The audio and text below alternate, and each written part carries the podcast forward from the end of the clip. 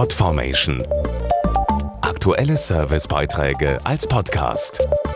Regelmäßige Infos aus den Bereichen Service und Tipps.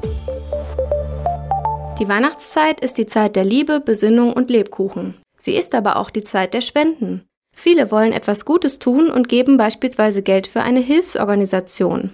Wie viel das im Schnitt ist und auf welche Art gespendet wird, erfahren Sie jetzt. Menschen, die etwas spenden möchten, tun das heute auf ganz unterschiedliche Art, weiß Manuela Rosbach, Geschäftsführerin von Aktion Deutschland hilft, einem Bündnis aus 13 Hilfsorganisationen. Die meisten Spenden erreichen uns, immer noch ganz klassisch, durch Überweisungen oder Bankeinzüge.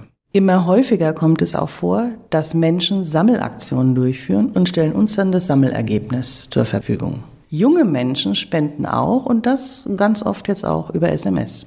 Insgesamt soll das Spenden immer unkomplizierter werden, beispielsweise durch die Idee der Spendenkarte. Jeder kennt ja die Gutscheinkarten in Supermärkten, die gibt's für Online-Shops oder auch Modeketten. Das gibt's jetzt auch für Aktion Deutschland hilft als Spendenkarte. Eine Karte, auf der 10 Euro vormarkiert sind, man kann sie an der Kasse bezahlen und die Kassenquittung ist gleichzeitig die Spendenquittung.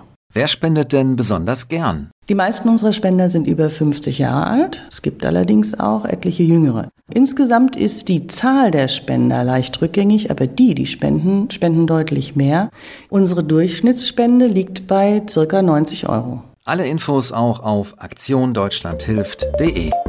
Podformation.de Aktuelle Servicebeiträge als Podcast.